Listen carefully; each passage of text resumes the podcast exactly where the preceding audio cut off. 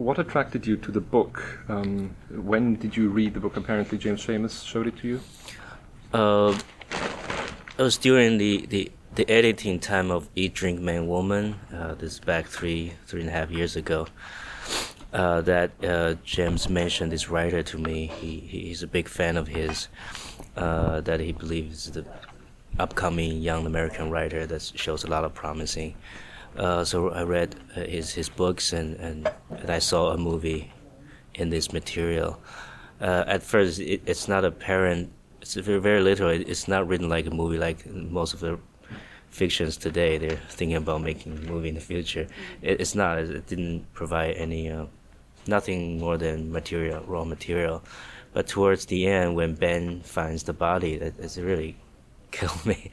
So it was profoundly moved, and also at the end, uh, when Paul sees his family by the platform uh, after that ice stormy night, that was very touching to me too. It sort of summed up in a very warm way, regardless what happened in the ice stormy night and that year. Uh, it's really a coming of age story for the nation, for the people. Uh, it's about loss of innocence, about family, something I am always interested in, but with harder punches, some stretch I've never done before. Uh, it's really challenging. It gets me nervous and excited. Uh, and also ice. Uh, as a filmmaker, I see making ice storm is different from snowstorm. Uh, it, comes down as rain, but wrap up everything and freezes and it make a glassy sort of crystal world, and it, it makes some eerie tinklings and it's like big chandelier and, and it, it's fragile, it's heavy, it's transparent, it's reflective, and event- eventually shatters, break everything by the weight. Uh, it's, just, it's just it became my obsession, like food in Eat Drink Man Woman, and and then of course 1973 it's a very odd, embarrassing year in American history. What were you doing in 1973? It was a pivotal year for me too. I got into uh, Academy of Arts, and I left home uh, to that college in Taipei. It was a delayed coming of coming of age year for me. I get to get in touch with theater and movies. I was away from home, and that was also the year I saw The Graduate. I felt like Benjamin. Uh, before that, I was like very domestic, docile child at home, study, try to get into college. My father was the principal principal of the high school, and I failed in that examination. It was like really disgrace. But that year, uh, because of that, I got into uh, really the beginning of who I am today. And did the sort of youth revolution and the sexual revolution reach Taiwan? I mean, how did that? How much did that impinge on people there? Do you? It was uh, some 10, 15 years later that we catch up. But but it, it was very conservative, still rather conservative uh, sort of atmosphere. But you, it's open society, you know. So whatever happened in America in the morning, you see in the afternoon in Taiwan from all sorts of media, so music, movies, television, newspaper, but not personally experience uh, what's happened in the 60s. And uh, the government sort of prohibit you from that ha- kind of happening. Mm. Uh, when we have our own crisis agendas along the way and our version of the story, but getting to that period, American, a larger canvas, so to speak, and on the verge of the frontier of what's happening with civilization, of, of changes. Uh, it, it's a universal theme with a larger canvas and very in a very influential way. One of the well, there are several. That, that, that really fascinates me. There's several common denominators in in your work. There's the aspect of family. There's the aspect also of culture surrounding the family. Family as a part of that culture period aspect as well. Uh, uh, do you think you're more of an anthropologist looking from the outside, or do you feel that you find links to your own family situation that you want to explore? Which dimension do you think is, is more, more relevant to you? I think eventually uh, I'm most interested in the philosophy of this Chinese philosophy about how you should show your respect and fear to the nature. That that there's nothing you can glue your heart on that you can rely on, except that the only thing you can count on that doesn't change is, is everything will change. So that this word changing, changing, uh, interests me the most. And I first got that idea of, in the first-hand life experience was from family. I have to confess that most of my life experience within the family compound, my own family and my new family with wife and kids, you see the changes as you're growing up. You, you thought family would never change, just keep growing and some and one day you look back, it's like a story that's beginning, middle, end, and it changes. Uh, and also, I think family is not something you uh, you have a choice. You can throw into it. Like Paul said, the more you're loving it, you get drawn into it. The more you get stuck in there, and you want to free from it, and but at the same time, involuntarily you care for it. Uh, it's a miniature of society. I think if you enlarge the meaning, it, it really goes to man's free will against fate, against social boundary, of human boundary. Uh, it's really at the deepest of my heart, and when I offer something, express myself through some dramatic texture, without a lot of money to make it to begin with, as a young filmmaker, uh, that's just naturally loomed out. I've been keeping doing it with different textures and different period, uh, different cultures. Sometimes they ca- clash. Sometimes because it's a, in a pivotal, changing time.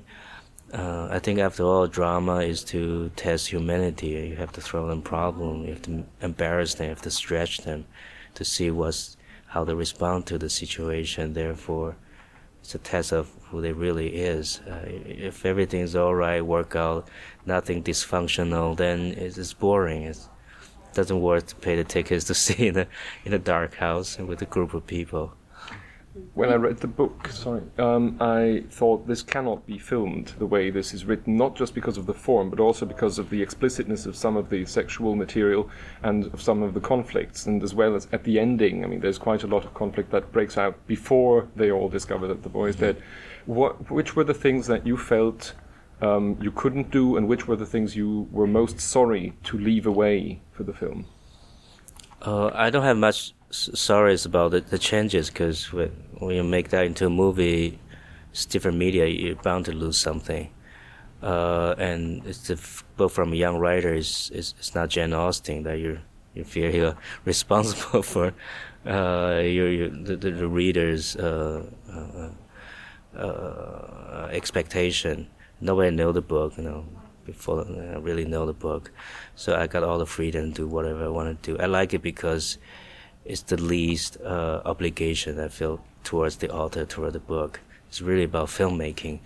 It's very different media. In the book, you can endure all the sexually bad sex or masturbation, what have you. Uh, in the book, it's indirect media, but when you see it, that, say, in the constant screen, can't stand it. So somehow it has to be changed, either reduced or changed to a different idea. Like Paul, after Libby passed out, he masturbated next to him, next to her. I don't think. I think it's beyond the limit uh, of caring and sympathy for for big screening audience. Uh, you have something else, also on that sort of edge, and we have her falling onto his lap, and therefore he's facing a moral decision. so you have to change that uh, modify that for the screen version. Uh, you have to organize it so it's in the sort of movie pace instead of book pace. In the book, half half the, the book is about backstory about these characters. Uh, we sort of take the hint. The first half of the movie is about establishment, and the second half is where the story really starts. Uh, but still, within the context, they echo each other. It's in the movie context. Uh, I think another probably necessary improvement from the book to the movie because the nature of, of cinema. Uh, and also my difference with author is um, I don't have the anger that he has. I didn't grow up in New Canaan. I wasn't pissed off by parents because they they swap with neighbors. they, they do wife swap with neighbors. That didn't happen to me. I didn't have the anger. I, I didn't hate the neighborhood. I see the neighborhood as something different. Uh, Was there a greater I, sense of community, do you think, where, where you grew up? Um, there weren't the kind of conflicts that you see in. It's, it's in different. Something in common is I grew up in a kind of peaceful, quiet, uh, middle class neighborhood like that. Not as affluent as that. To me, that's like the ultimate American dream for middle class. It's two acres apart. It is Philip Glass sort of glass house or colonial. So the idea of Arcadia, it just looked like Arcadia to me. Uh, but changing and the corruption sort of taking an undercurrent happened in a very implicit, in a quiet way, and can feel it's very subtle. That's just kind of where I came from. That I could relate. But what happened in the suburb uh, is I have, have to learn that and sort of actor doing different parts. You know, I have to play it. Uh, where where was I on that um, the neighborhood? Oh, the the book. I think I have a different take. I didn't read the book too many times. I, I, I am not making I, I, told the author, I'm not making your story, so you have to prepare. The movie will be different. So, so my, my, my take on the neighborhood, on on the year, I think is somewhat different. Yeah. Why, why the father's figure is so important in your film? I think it has something to do with my upbringing. Because my, my father's China, I think that applies to the the pre-modern world uh, society. They're a patriotic society. The father is sort of the center, the spirit, and he has to carry the load of family duty and traditions, and you sort of look up at that. Uh, my father's family was demolished by the communists in China, and he fled to Taiwan with with Taiwanese government, with the nation's government in 1949. And I was his first son. So under that circumstance, so his, his only hope of family tradition is sort of passed on to me, it becomes a heavy duty to myself. I sort of grew up in that um, like male it? sort of chauvinist, but dutiful, sounds sort of burden. What did your father do? What's his profession? He's a high school principal, right. you know, serious, right. stately man. Right. So that, that's how. on you to take over a family business or anything. And I'm actually that. a funny guy. That, I've always felt embarrassed about and shy about expressing myself.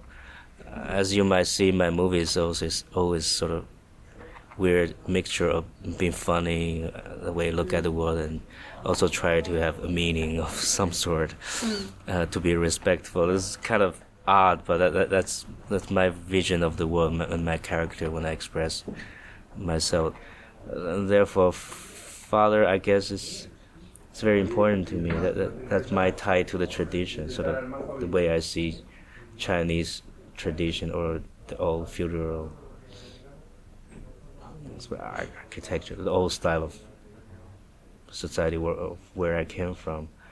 Uh, of course, that is in the process of changing through many things, through the world, through the modernization, through women's movement and feminist movement, everything. And that father figure, as I observe in tradition, sort of losing his grips.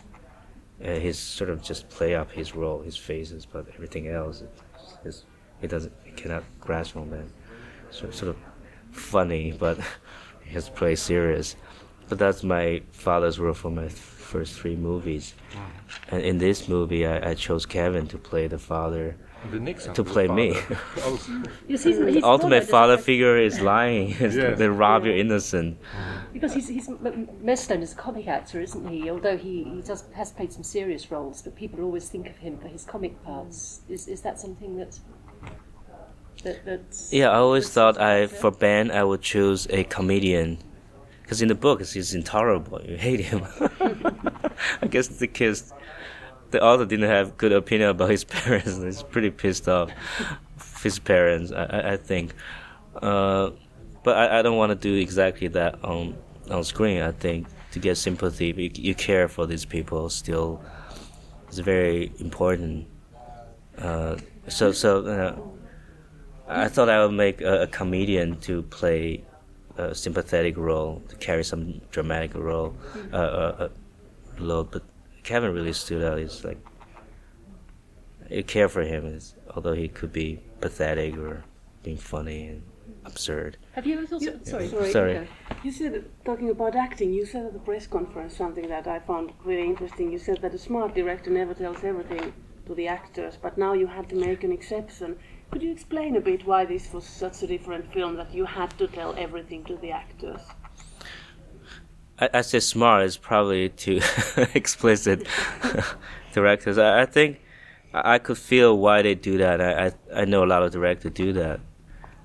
Uh, you don't want to tell everything to distract them. They, they don't need to know. They only need to know their vision because that, that's their job, and they're at their best when things are simple.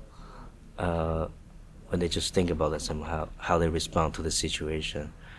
Uh, in some ways, I don't think they even have to read the whole script because mm. they don't know what the character knows. They don't have to direct the top vision. They should be just a part of the movie.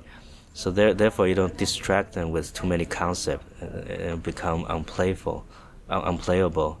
And also, sometimes for directors' ego, it's it's smart to not have them know as much as you do. so they're more controllable. They, they have to look up at you and say, oh, "What do we do next?" What, and you're able to tell them uh, you don't know everything. It, it, you have to do that because some bigger reason. That's why I say smart. It's probably harsh on the director. Uh, I don't mean to be cynical, but sometimes for practical reason, it's better you don't tell them everything. You don't you, you don't want to show them your homework. That's, that's being short. Uh, but for this one, I don't have all the time to accompany them to go to the to that film world. I think they're smart enough, sophisticated enough to share the, the, the vision. To see, to me, this is it's a very visualized movie. I I was hoping they will fit fit it. This is type of acting is not quite method. How they look, where they are. Uh, sometimes you just ask them to be themselves, to be something instead of to act something. So I, I, I think for the adult actors in the movie, I wouldn't mind share some responsibility with them. I, I'll tell them what I see, uh, the vision, uh, the vision of the movie, and see if they can just fit in, envision themselves, sort of have a double existence, see themselves in certain context, but still be natural to the camera. Uh, I think they they they comfortable doing that. If it's, it's, not comfortable or causing complication, and I will stop that, and I, and I didn't. That's kind of a different approach from from the past. Where will you make your next movie? And would you consider make, going back to Taiwan to, to shoot one? Uh, definitely. I think next year I, I want to make a Chinese movie. Probably part in China, but big part in China. Mm. I, I bought the book. Uh, it's a romantic samurai movie and. who, who, who's putting up the finance Swords for that? fighting, huh? Who, who's putting up the finance for that? Oh, the Taiwanese producers. Right, yeah. right. But you're based in the United States.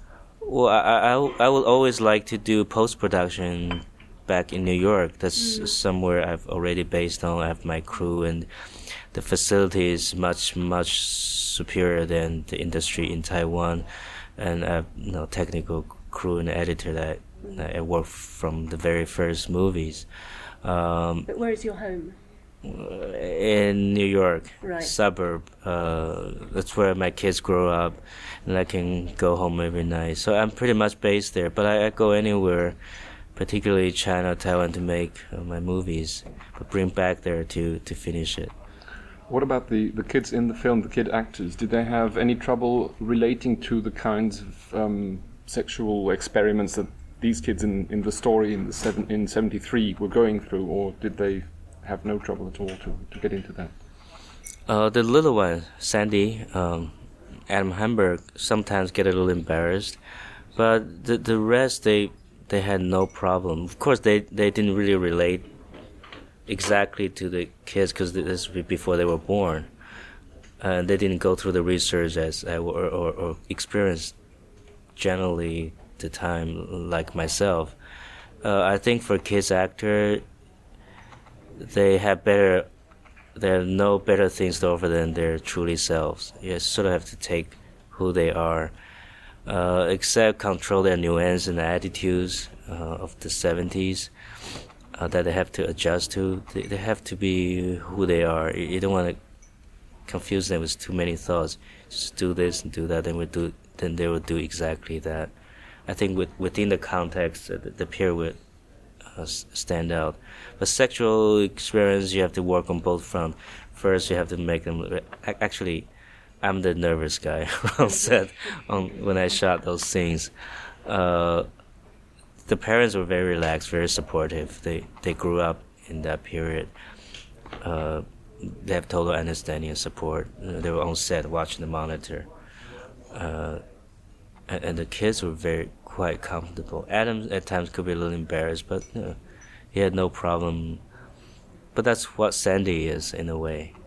I had have no difficulty photograph those scenes except my own psych, you know, psychology. What about the, the changes you mentioned that the family goes through? I mean, some people I talked to who'd seen the film thought you want to suggest at the end that they they've sort of weathered the storm and they're back together and they're uh, uh, bet- a better family for it. Is that what you really want to suggest? No. In fact, I think the book suggests they, they were split. And in real life, Rick's parents, his father married a neighbor's wife. Um, while he was dating the daughter, he was without knowing it. Uh, I, I I didn't think I, I I felt wrong to suggest either way. Either they they will go through a divorce. That'd be very cruel to the audience, or suggest that they will become better family. That'll be didactic. I feel as if I'm, I'm, I'm, a, a reactionist or something, some sort. That I didn't want to do either. I think what I want wanted to emphasize on is the implicit understanding when they look at each other at the end. I think it's important to bring some sympathy and warmth toward the group they sort of have a feeling of, of an understanding of what everybody go through. There's a togetherness at the end. That's what I think family is about. It's not really about a happy ending or a nasty separation. It's about you, you somewhere you, you, care for each other and you, try to understand. And I think that's as far as the movie goes. Uh, the audience they, they decide on their own. I think movies should provoke thoughts, emotion, to be entertained, and no intention to go beyond that. It's a really beautiful structure. At what point did you decide that that the the beginning and the ending are like a circle? Was it was it with it from the beginning? Uh, it's Jim's idea to bring the train scene in the beginning, and it really calls for a circular structure. Uh, otherwise, I don't know how it, how it could work. Uh, in in the book, half the book that they have eight chapters about each character, about their life, about how they grew up, about their character, mm. about what they do, what books they read, what music they, hear, what's in their thought, what are their problems, how how do you round them up? I think a circular and parallel structure. So a lot about it is about what parents do, what children do, what children do, what parents do, just to echo each other. And there's so many storyline weaving through. I think that's that, that's a good way to start the movie. And also, it's very hard to decide the tune of the movie. Everything you do is somewhat wrong and uncomfortable to watch. I, I think it's a good idea in the beginning. You tell them it's a family drama uh, you promise them with some kind of warmth. I think that's important.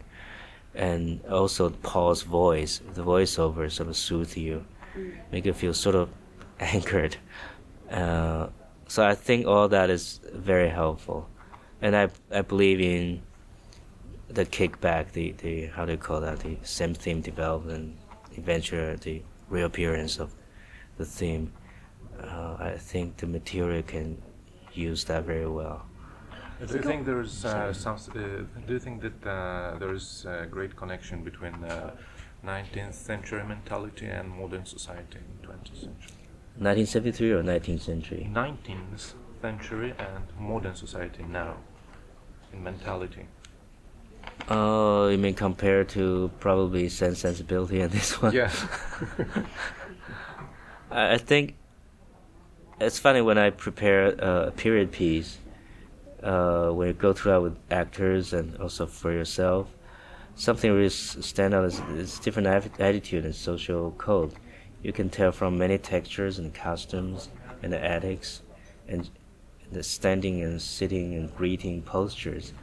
I really stopped paying attention on that um, from study of sense and sensibility when I uh, learned from the coach, took lessons in dancing, in greetings, the ethics, and the way you sit and how you cope with the customs. It's really about presenting yourself to the other people, how you want to be seen, how you look at people, how you make eye contact.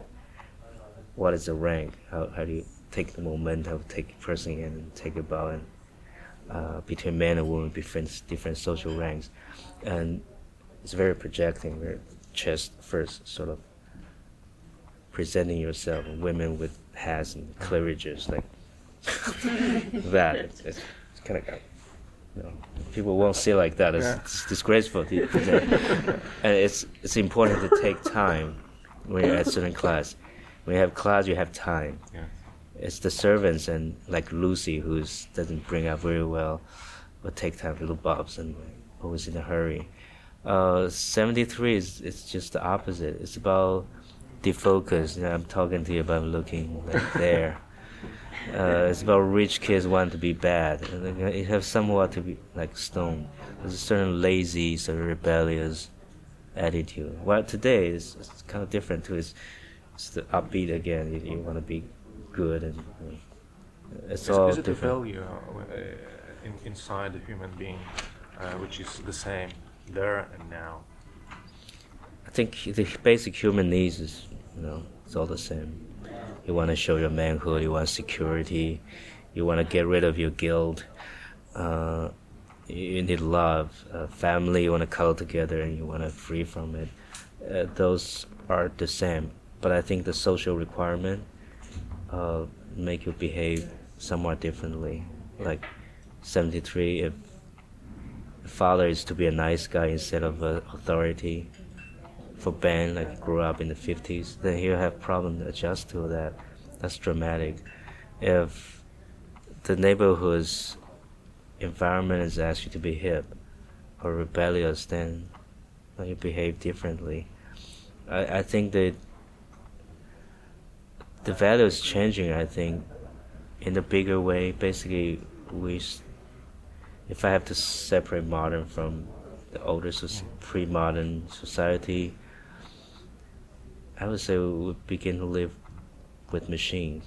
Since industrial revolution, you have middle class, you have democracy. It's the value is more shifting towards individuality and being lived together equally and being diverse before you try to cope with the social code, I think the value is very different from that. Uh, it's more of a social boundary. Now it's we're like, in a way, I think we're more open, but more naked in a way. What about the, the and machine? You have to live in machine. Chinese movie set in? What, what century is your Chinese movie set in? Is that historical? Uh, historical. It's like uh, around 1850, about that time. Qing, Qing must, Dynasty. That must be a very yeah. strange era for you too. I mean, you'll have to research that presumably. Yes, yes. After the third movie, I have to do research. I have MTO, every my life experience, I have to do research. Sigourney Weaver said in the press conference that the fact that you came from China and come to America gave you a very objective view of the of the 1970s. How do you think going back to film in China? How do you think this your time spent in America will change the way you look at your own culture? I have the same objective point of view again. going back to China, Taiwan making movie. Mm. It, it it's will always be funny from from now on. But is it changed It's a at all by your experiences in America? I hope it's a it's a beneficial to the film, en- enrich the film, uh, instead of just alienation, um, like touristy. When I go home now, it feel like home, homecoming, homecoming and visiting at the same time. Right. How did the people of New Canaan take to the fact that you were filming the, this kind of story? I mean, it doesn't show New Canaan in a very flattering light. I think the real estate agent was was very worried. the real estate value after this movie. Uh, well, at first they were very, uh, very flattered. I think it's never happened in that neighborhood. It's a rich little town, just the way you see it. Uh, and I'm the director from Sense Sensibility, and uh, they're excited, very supportive. And then during the shoot somebody start to pick up the book and, and then, give it give out to everyone and and we start suffer there were days hardly the song ever came out and we're waiting for james to talk to the town board. They wanted to kick us out and an article battle somebody is still supportive somebody is like really wanted to kick us out in the local magazine it's tough shoot it's very very tough there'll be people passing by. Ah, let's go. Difficult shoot, but there are also some very warmly support. Uh, understanding people still excited about. It's not as, we're not as the paper described as the, the evil Hollywood troops coming down to ruin that town. Did anyone talk to you about their experiences during the 70s? And did you find any families that might have been through this sort of scene? Oh, tremendously. I basically learned other than research. Uh, uh, funny enough, not not so much from the actor, because actually they're a little older. Uh, the kids, no, that they were not born, they, they had no clue. Uh, but mostly from the crew. Uh, they're around my age or younger. They grew up like the kids' age, but now they're the parents' age. So it's double uh, personal. Uh, the problem is there are too many informations. That Everybody has their own experience. They have their own opinion, particularly in what music the kids will be listening. What about and I had no authority on that because I I wasn't here. So sometimes it can be complicated. But the floods, floods, people take that so personally. and the locals? Did they also go get into it and start thinking about that time? No, but nobody admit they went to Key Party or something. they heard about it. Some some some of them it, it, it did happen. It's like oh, this time would be this time oh, would be changing exchange keys, and, uh, but uh, they they didn't help them in any way except the uh, really help except the uh, the look of the period town and their memory of the, that famous ice storm. Something they say in common. Everybody has good story about that week of ice storm. that was a real storm, it actually happened. yeah, yeah, they, they lose power and they have to invite neighbor to eat everything in the refrigerator because it's out rotten, s- uh, stuff like that. But something they mentioned about ice storm, uh, most interesting. They re- they all remember that tinkling sound, that eerie tinkling subtle sound. Of course, I I, I magnify that uh, to for dramatic purpose. I didn't talk too much, too many people from New Canaan. I feel sort of reluctant to, and as you know why.